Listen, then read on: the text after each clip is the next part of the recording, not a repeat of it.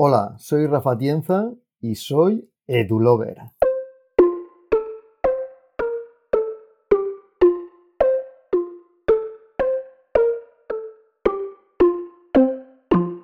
EduLover. EduLovers, el podcast de EduLab Teams.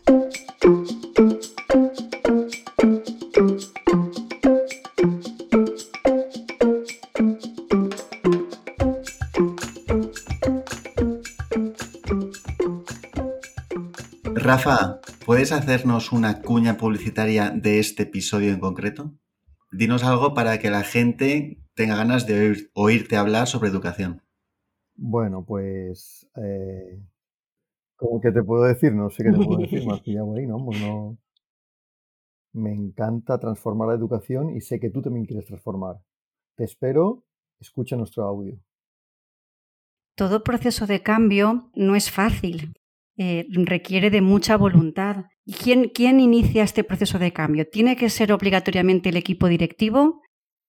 Como tú muy bien dices, pues la transformación, el cambio es costoso, doloroso, no es fácil. Si fuera fácil, vamos, no sería, no, no tendría, sería, ya lo hubiéramos hecho la mayoría de centros educativos.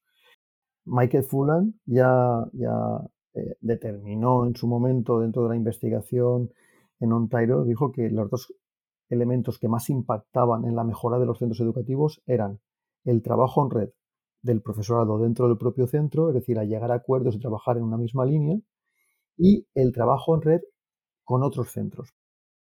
Bueno, y ya para terminar, Rafa, quiero que grabes, hola, soy Rafa Atienza y soy EduLover. Guau, eso me encanta. vamos. ¿Vale? Así luego, luego, luego lo ponemos así en, en, Nacho, lo ponemos en como si fuera publicidad. Ujú. Vale. Porque no podéis verle la cara, ¿eh? Porque si no. Venga, va a ver. Escucha nuestro podcast EduLover.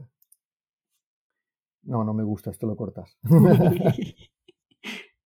Venga, ves pensando. Mientras tanto, Nacho, lo he hecho muy, muy más largo hoy, demasiado largo. Igual hay que, hay que cortar. Es que él me ha dado un pie a preguntarle, a decirle más cosas. Sí, ya he visto que te has enrollado tú y yo no he hecho ninguna pregunta. ¿Ya? Vale, yo creo que ya, ¿no, Nacho? Aceptamos barco.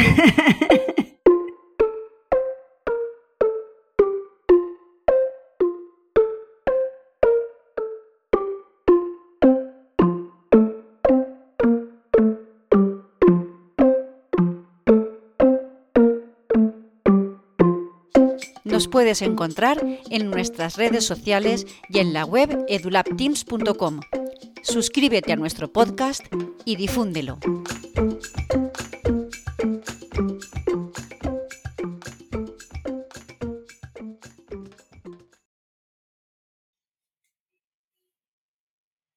Oye, Nacho, ¿cómo descargo ahora esto?